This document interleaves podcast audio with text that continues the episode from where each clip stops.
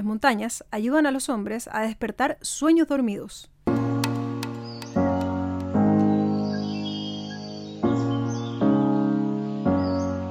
Soy Carolina Fernández y esto es Montaña para Todos.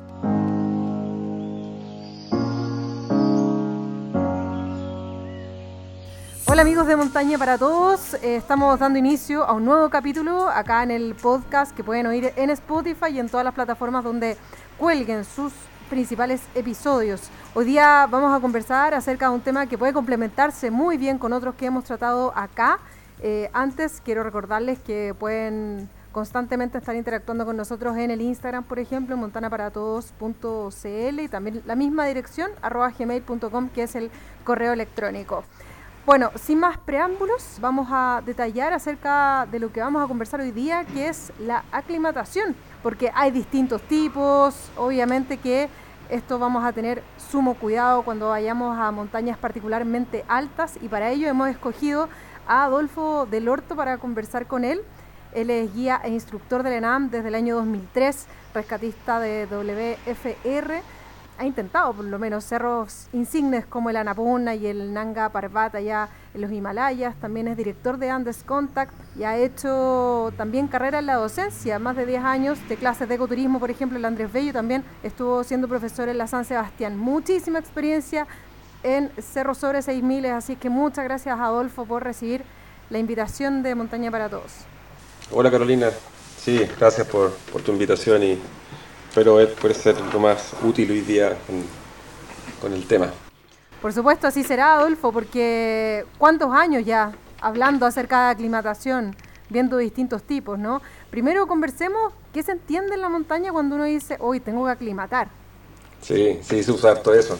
Es que hay que ganar esas horas de altura para poder enfrentar después la cumbre, el objetivo que se busque a ver, eh, es un proceso natural del, cuerpo, del organismo, ¿cierto? De, alguna forma lo que busca es poder adaptarse o defenderse de alguna manera a los síntomas que se generan por estancias prolongadas en altura.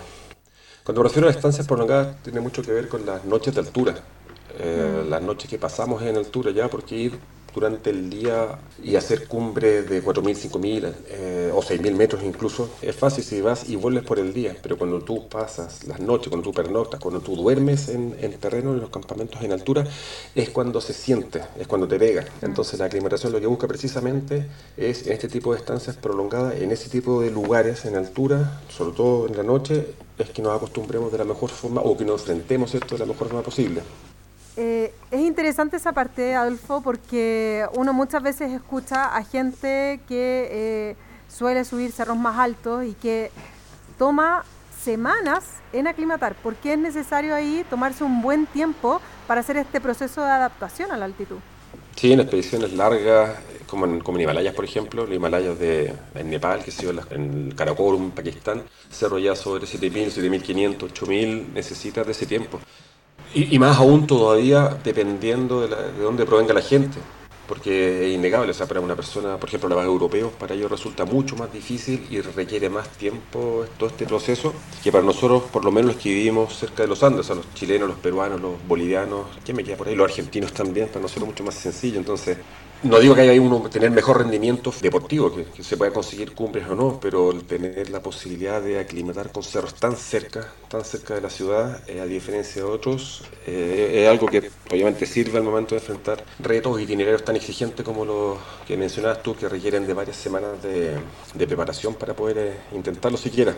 Sí, y hay un componente ahí quizá fisiológico de adaptación, porque muchos dicen que los cherpas, por ejemplo, ya están prácticamente familiarizados con la altura y no presentan mayores problemas porque su ya casi que su ADN la trae incorporado.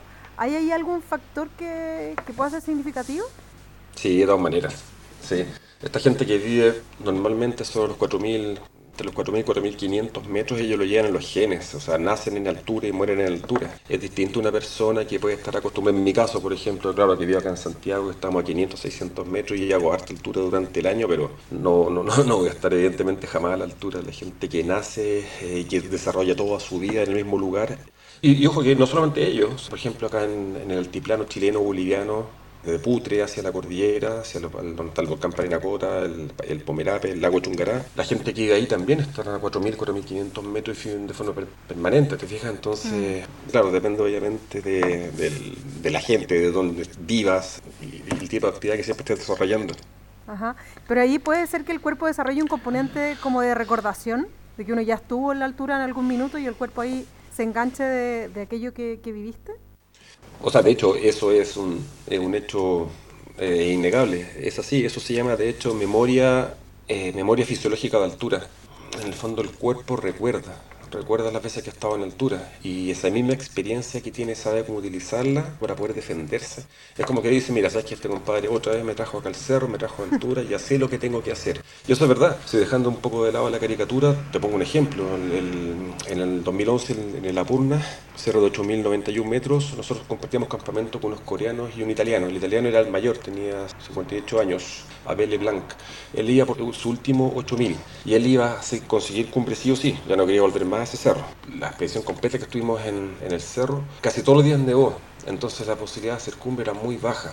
No nos permitió subir a campamentos de altura para poder aclimatar o al menos pasar más tiempo en altura, sino que permanecimos máximo 5.000, 5.400 metros. Era posible cruzar esa barrera porque siempre estaba cayendo nieve sin ningún tipo de aclimatación. Él partió con su grupo de Sherpa y los coreanos y pudimos subir a cumbre a 8.000, 8.100 metros y volver sin aclimatación previa. Entonces se ha demostrado que una persona que haya hecho 13 cumbres diferentes de 8.000 metros, más otras dos o tres que haya repetido, para él no fue un problema mayor haber hecho cumbre solamente por contar con una experiencia previa de muchísimos años, muchas décadas, estar subiendo cerros y montañas cierto, de, de alturas importantes. Entonces, claro, lo que tú dices es cierto.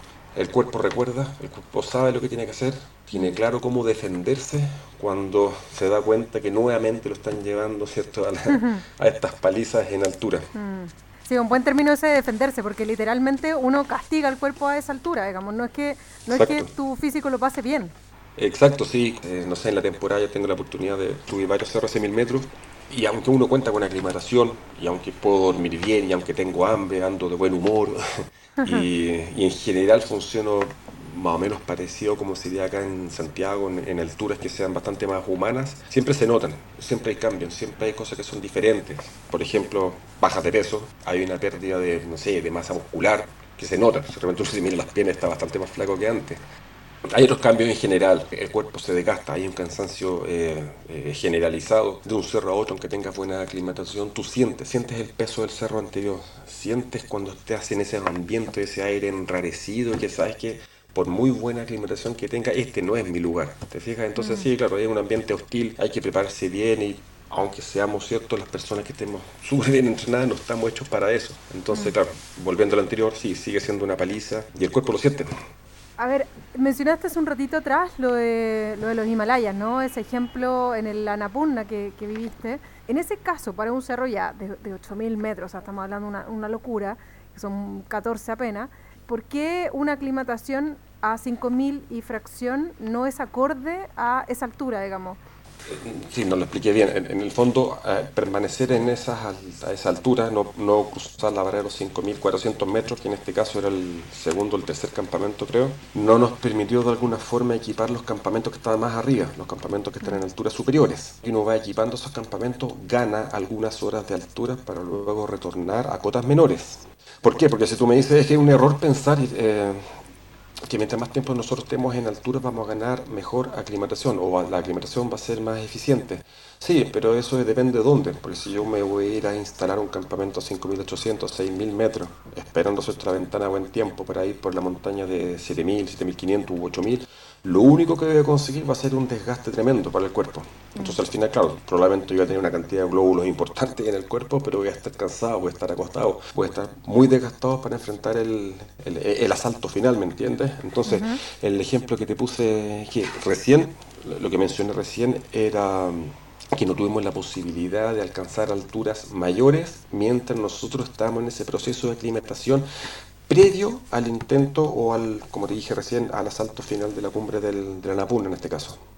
Ya, pero es que acá nos estamos metiendo ya en el tema en cuestión porque mm, hay distintos tipos de, y formas de aclimatar, ¿no? Hasta el estilo alpino, por ejemplo. Ahí sí nos puede eh, detallar de qué se trata, cuáles son las diferencias entre las maneras de aclimatar. Mira que el, estilo alpino en realidad se refiere a un, para la redundancia, a un estilo de ascenso que es mucho más limpio, mucho más mm. ligero, cordadas o grupos de gente menores, prescindiendo de mucho material para conseguir el, objetivo, que puede ser una mm. cumbre, puede ser una cumbre menor, una subsidiaria, qué sé yo, en el menor tiempo posible y de la forma más liviana posible, que es precisamente en no cargar cuerdas que sean estrictamente necesarias para moverse en el cerro, una carpa para alcanzar los distintos campamentos, no ir armándolos de a poco a medida que tú vas subiendo. Si tú me dices estilo alpino, por ejemplo, difiere completamente o un estilo diferente al, al, estilo que se usó desde un principio en las expediciones largas, esto está de largo aliento en Himalaya y otros lugares también, que es eh, llamado estilo tradicional, estilo conservador, estilo pesado, qué sé yo, puede tener más nombres también, que consiste en grupos más grandes, más pesados, moviendo mayor cantidad de material en el cerro, que requiere más tiempo, que requiere más logística, más equipo, eh, alimentación, etcétera, ya, donde tú vas ganando altura progresivamente, vas equipando campamentos, vuelves al campamento base, por ejemplo, a descansar, a volver a cargar más equipo para el día siguiente o los días ¿cierto? que vienen en adelante equipar los campamentos que vienen sobre el último que equipaste, no sé si me entiendes. Entonces lo que vas haciendo es que ganas altura gradualmente, de forma progresiva, y vas así acostumbrando el cuerpo de a poco para luego ¿cierto? alcanzar el último campamento e ir por, por la cumbre. Pero tú en ese proceso ya dormiste varias noches en distintos campamentos a medida que vas subiendo y los campamentos quedan equipados o sea, en caso, por ejemplo, de una tormenta, tú arrancas del campamento, por ejemplo, 4 a 7.500 metros y sabes que 800 metros más abajo está tu carpa con un afre, con gas, con comida, completamente equipado.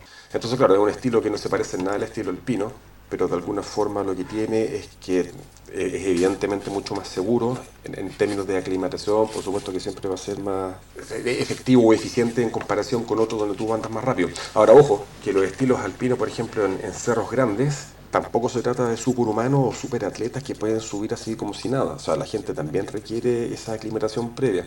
Y en este caso, lo que hace esta gente, o los que hemos tenido la oportunidad de hacer estilo más eh, ascensos, perdón, de carácter más alpino, es que la aclimatación se gana en otro cerro, por ejemplo, y cuando tú llegas con ese nivel de aclimatación suficiente, puedes intentar el, el objetivo cierto que tienes en mente, que tienes trazado. Y muchas veces hay personas que hablan de que es mejor trepar alto, pero dormir bajo. Esa es como la recomendación base porque se asume que esa aclimatación va a ser más fácil para el cuerpo de, asimilar. Mira, esa, esa, frase es bien, es bien común, pero sé que muchas veces no se aplica. Escalar alto o subir alto y dormir bajo. Lo que hablábamos recién sobre el, sobre el estilo alpino, no sería así, porque en realidad tú estarías subiendo y ya no bajas más. El otro, el otro sistema, el otro estilo, de alguna forma, claro, tiene precisamente lo que estás tú comentando.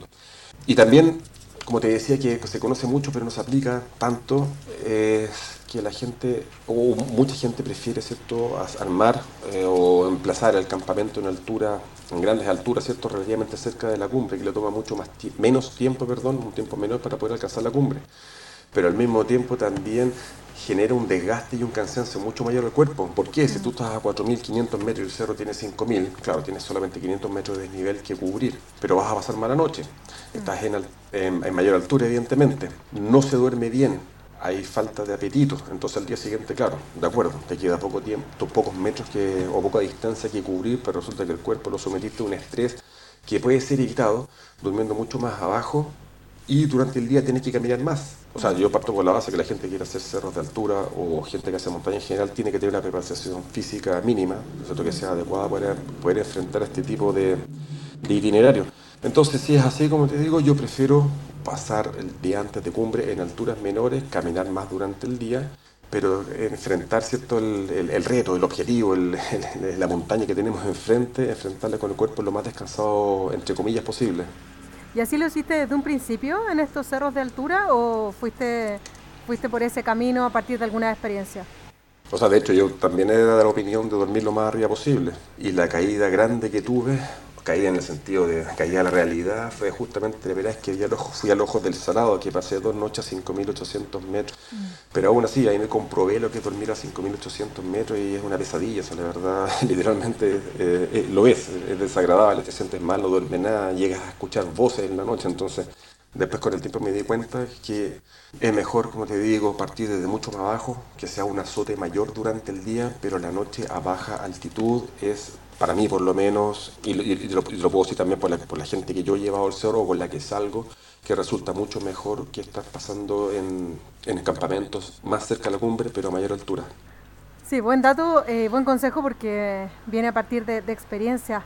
Pasemos a una diferenciación que puede ser casi semántica, pero quiero saber si hay efectivamente alguna diferencia entre aclimatación y acomodación a la altura. Mira, sabes que ese no es, un, no, es semántico.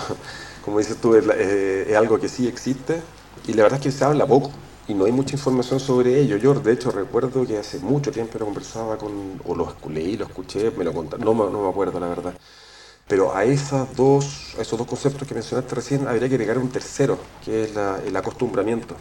Nosotros hablaríamos primero de acomodación, acomodación a la altura, en itinerarios que sean cortos, que sean breves, que sean de pocos días. Vamos al plomo, por ejemplo, al volcán San José, al, Marmolejo, que sé yo, que toma 3, 4, 5, 6 días. Entonces nosotros estamos acomodando la altura. Hay un cambio, por supuesto, a nivel fisiológico, estamos produciendo mayor cantidad de glóbulos rojos, que, sé que permiten el mayor transporte de oxígeno en la sangre, pero estamos solamente acomodando el cuerpo para que podamos ¿cierto? enfrentar ese itinerario con los menores problemas posibles. Luego tenemos la aclimatación, que la tiene uno después de varias semanas de permanencia prolongada o una estancia prolongada en altura. ¿ya? Y luego tienes otro, otro concepto que fue el último que te mencioné, que es el del acostumbramiento. Y este es cuando tú ya llevas mucho tiempo en, en, altura, un año, dos años, pero digo, depende un poco también de dónde encuentres la información, pero lo que yo recuerdo por lo menos es que te pasado un año, un año y medio, estamos hablando creo que 18 meses, no recuerdo exactamente, que podemos hablar de que la persona ya se acostumbran eh, a vivir de forma permanente en altura. Ojo, eso no es todo, no, no, no todos. Hay gente, por ejemplo, que tiene mal, mal crónico de altura, mm. eh, la gente que te estoy mencionando recién que puede pasar un año, dos años viviendo, por ejemplo, no sé, en los llanos del, o en, las grandes alturas, en los valles de, no sé, el Tíbet, luego, bueno, para que ir tan lejos, aquí mismo en el altiplano chileno-boliviano, a 4.500 metros, y la verdad es que nunca terminan de acostumbrarse, siempre van a presentar algún tipo de problema. Y que eh, todos esos problemas se eliminan o los pierden o dejan de tenerlos cuando bajan a cotas menores. Sí, es difícil eso porque hay muchos montañistas que lo tienen, digamos, y lo padecen, que tienen un problema serio con las aclimataciones pese a que hacen todo el proceso, probablemente mucho de forma muy metódica. Así es, hay gente que tiene techo. Pero también, ojo, también hay un poco de predisposición. O sea, yo no creo que exista, y te lo digo repitiendo un poco lo que he leído en algunos textos que me gustan mucho, que sé yo, que hablan del mal de altura, un libro de Javier Botella de Magila, un español, médico español montañista, que aprendí mucho con él, y él mismo señalaba que nadie puede dejar de ser altura, o sea, no es que alguien nazca, y diga, no, tú no puedes hacer altura. O sea, todo depende también, uno, no solo tu condición ni nada, sino también la preparación y cuántas veces tú vayas al cerro. Como te comenté delante, existe este fenómeno que se llama memoria fisiológica de altura. Mientras tú más vayas al cerro, mientras más vayas a hacer altura, a más eh, horas eh, en altura, digo, mejor te vas a sentir, porque el cuerpo sabe cómo adaptarse, cómo defenderse. Mira, te pongo un ejemplo la, persona que consiguió eh, los 14 montañas 8000 metros, la segunda persona en esta carrera que existía entre el tirolés, montañista tirolés, Reinhold Messner, que fue el primero, y el polaco, que es el ejemplo que te voy a mencionar ahora, Jerzy Kukuczka, creo que se pronuncia, él no solamente consiguió las 14 cumbres, sino que la hizo o en invierno o la hizo solo o, en ruta eh, alternativas, rutas nuevas. Entonces, sí, inmediatamente y generó una, una diferencia importante con, con Messner, que siempre realizó los ascensos por las rutas tradicionales o normales. Bueno, referente al, tema, Kukuchka tenía una característica o algo que lo diferenciaba del resto, es que tenía muy mala aclimatación, se demoraba mucho.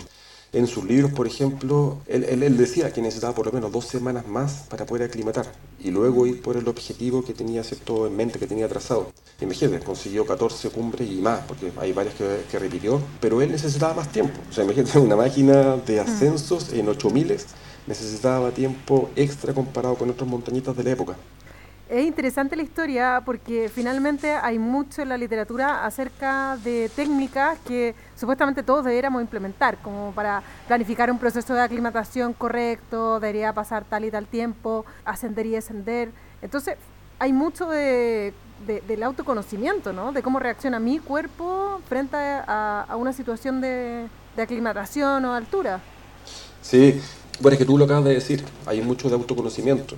Y, también tiene que ver también en cómo tú te enfrentas cuando te estás en altura. hay mucho de predisposición, hay mucho de sugestión también.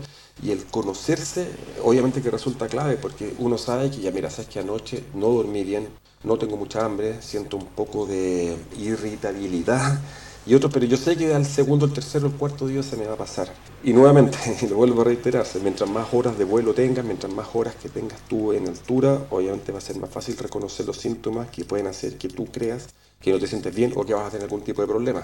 Adolfo, en ese caso no, no hay como una regla general, asumo, por lo que venimos conversando, como para planificar un proceso de aclimatación, ¿no? Si tú buscas en la literatura, que sé yo, googleas, vas a encontrar mucha información de gente que sabe y por supuesto gente que no sabe tanto, pero en muchos casos lo que ellos hacen no es transmitir técnicas y otros, lo que hacen ellos es es transmitir su experiencia. Evidentemente que resulta muy diferente para cada uno de, los, de la gente que intenta o que se va a enfrentar a este tipo de, de, escenarios. Mira, en general yo te podría decir que una buena estrategia, acá en Chile por lo menos, o en Sudamérica, los andinos, donde tenemos tanta facilidad para llegar a alturas importantes a diferencia de los europeos, que sobre ya los 3.000 metros, 3.000 metros de altitud, tratar de no hacer ascensos que superen los 1.000 metros de desnivel por día. Y ya sobre los 5.500 metros, que es un poco la barrera donde se permite el asentamiento humano o la vida humana. Luego de eso ya solamente existe una velocidad de, degradación del cuerpo mayor que, ¿no es cierto? que la que la gente pueda eh, recuperar. Sobre los 5.500 metros, eh, reitero, no subir o evitar pasar esta barrera de 1.000 metros. 600, 800, 700 metros es como una buena medida, ¿cierto?, para ir lentamente el cuerpo acostumbrándolo o de forma gradual a estos cambios de altitud. ¿Y cuántas semanas antes comenzar con el proceso de aclimatación? Depende cero, yo salgo con gente que tiene mucha experiencia, que tiene muchas montañas, 6.000 metros encima. Estoy hablando de gente que tiene 17, 18 montañas, 6.000 metros, cargando peso en algunos casos. Y ellos sí necesitan empezar a salir por lo menos, al menos dos meses antes. Ascenso al Pintor, al Cerro Pintor de 4.200 metros por el día. Después tratar de hacer el Cerro Leonera acampando, pero empiezan, como te digo, de forma gradual a ganar altura al menos dos meses antes. Pero te vuelvo a reiterar, eso es muy relativo, depende mucho de las personas y hay otros que la verdad es que en dos, tres días están listos para subir un 0,6 mil metros y otros que la verdad es que necesitan varios, varios, mucho más tiempo, la verdad. Y ahí en, esa, en ese proceso de aclimatación, ¿tú personalmente recomendarías eh, ascender por el día, o no sé, el pintor, por ejemplo, ya que lo pusimos como ejemplo, y descender o dormir en altitud? ¿Qué recomendarías como proceso de aclimatación? Mira, la aclimatación se gana pasando noches en altura. Sí, de acuerdo, voy a decir, si yo subo todos los días el pintor a 4.200 metros, duermo bajo para dormir en Santiago, voy a ganar eh, eh, aclimatación, sí, también.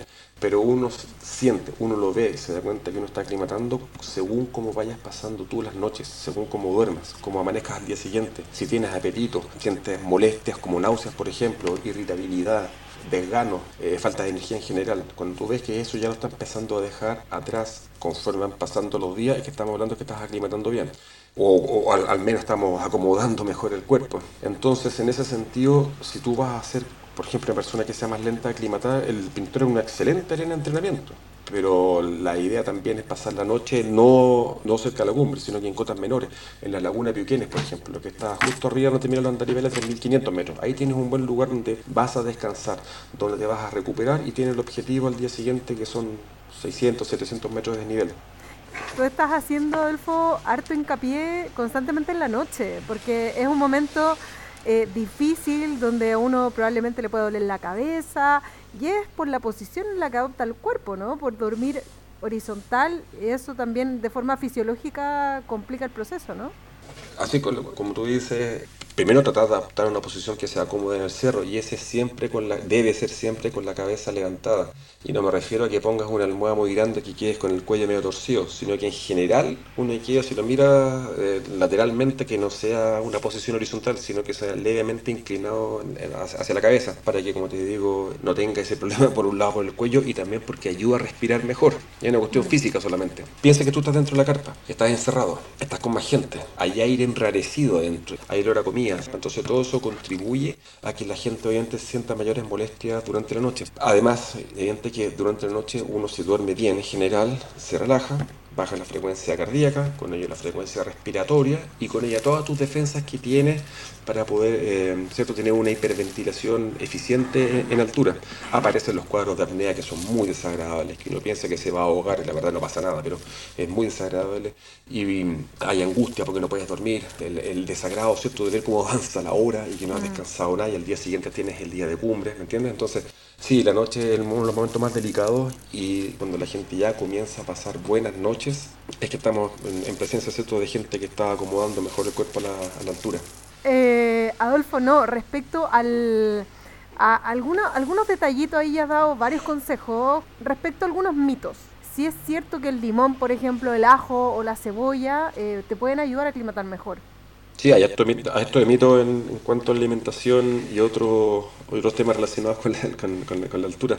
Mira, dijiste el ajo, el limón y la cebolla. El limón y la cebolla no. Por lo menos yo, hasta donde yo sé, no tiene ningún tipo de beneficio para poder ayudar al cuerpo a, a, sentirse mejor a la altura que el ajo es beneficioso por tratarse de un broncodilatador y también el ginkgo biloba y el té verde son beneficiosos ¿cierto? para o que contribuyen de alguna manera para enfrentar de mejor de, buena forma encontrarse este tipo de ambientes hipóxicos. También de hecho te quería comentar que sobre las hojas de coca que son tan conocidas son tan famosas de alguna manera que ustedes ven a la mm. gente comiendo la hoja sobre todo en el altiplano chileno boliviano Mira, la verdad, el, el, beneficio principal que tienes porque estás bebiendo líquidos. El beneficio que tienes porque estás tomando agua de forma permanente. Así aquí lo que tienes que hacer, o para conseguir una buena aclimatación, es precisamente no solamente ganar altura de forma gradual, sino que tiene mucho que ver con fundamentar la cantidad de líquido que debes ingerir durante la permanencia en, altura. Sí. Eso siempre, o sea, hay tantos temas que, que concluyen en que sin una buena hidratación, esto ah, al tacho de la basura. Así que siempre, siempre, siempre estar con el agua a tope, idealmente. Em, bueno, y en cuanto, Adolfo, a los medicamentos, porque hay uno que es la cetazolamida, que es como clásica para, para enfrentar la, la altitud. ¿Hay algún otro? ¿Ese lo recomiendas particularmente o no? Sí, la cetazolamida es bien, es bien común, es bien, es bien famoso de alguna, de alguna forma y ha ganado muchos adeptos en el último tiempo porque creen que tienen propiedades mágicas que van a hacer que la gente suba a la cumbre como si nada pasara. A ver, sí, por un lado sí funciona, pero ojo con los medicamentos porque hay gente, la verdad es que no se atreve a subir cerros y que no va con su cajita de cetazolamida para todos lados. Entonces al final quizá le puede ayudar, pero también tiene que haber mucho de su gestión ahí. Hay otros medicamentos, por ejemplo, la dexametasona, que también hay gente que la usa. Yo he tenido eh, amigos eh, médicos que toman dexametasona y otros más, y que la voy a estar discutiendo yo. Ellos sabrán por qué lo hacen, te fijas, pero hasta donde yo tengo entendido, la dexametasona es solamente como uso de emergencia para darle más tiempo a la gente para que puedan bajarlo cuando se encuentran ¿cierto? en algún estado crítico o incluso en algunos eh, rescatistas tienen que subir rápido a buscar gente. Pero lo que sí le digo a la gente que me diga prueba, prueba sin amiga no, no te pichicatees innecesariamente. Si llega el momento en que me dices, sabes que llevo tantos cerros y necesito alguna ayudita, bueno, puede ser. Partamos de la base que no es un medicamento mágico, no es que tomes eso y no vas a sufrir los, los embates de la altura, porque la verdad es que si te va a pegar, te va a pegar igual pero eso tampoco garantiza que puedas tener un buen día de cumbre, ni mucho menos alcanzarla. Yo creo que es mejor que la gente se conozca mejor, que siga los otros eh, procedimientos tradicionales, muy buena hidratación, tratar el tiempo suficiente para poder eh, acostumbrar el cuerpo eh, de forma gradual a los distintos campamentos en alturas mayores y ver ahí cómo se van sintiendo. Sí, ese autoconocimiento definitivamente es importante y es ir ir aprendiendo también en cerros de menor altura para alcanzar finalmente esos grandes propósitos que muchos de los que están escuchando pueden tenerlo. Así es que... Eh, Exacto. A nombre mío y de todas las personas que están escuchando este capítulo, Adolfo, quiero agradecerte por todos los conceptos que nos has entregado y por esas también historias que, que vienen a adornar y a alimentarnos aún más este tema que es tan importante como saber aclimatar. El estar siempre en el cerro, como te digo, se aprende, siempre se aprenden cosas nuevas y, espero, como te digo, que haya sido de, utilidad. De todas maneras, te aseguro que, así lo ha sido. Muchas gracias nuevamente, Adolfo, a todos los que están escuchándonos y que lo hacen constantemente, que nos dan seguir ahí en, en Spotify, los agradecimientos correspondientes, la invitación a que siempre interactúen con nosotros y, por supuesto, a que oigan este y otros episodios. Que estén muy bien, les mandamos un abrazo enorme y vayan por esas cumbres, ¿ah? por esos desafíos de de altura con este capítulo.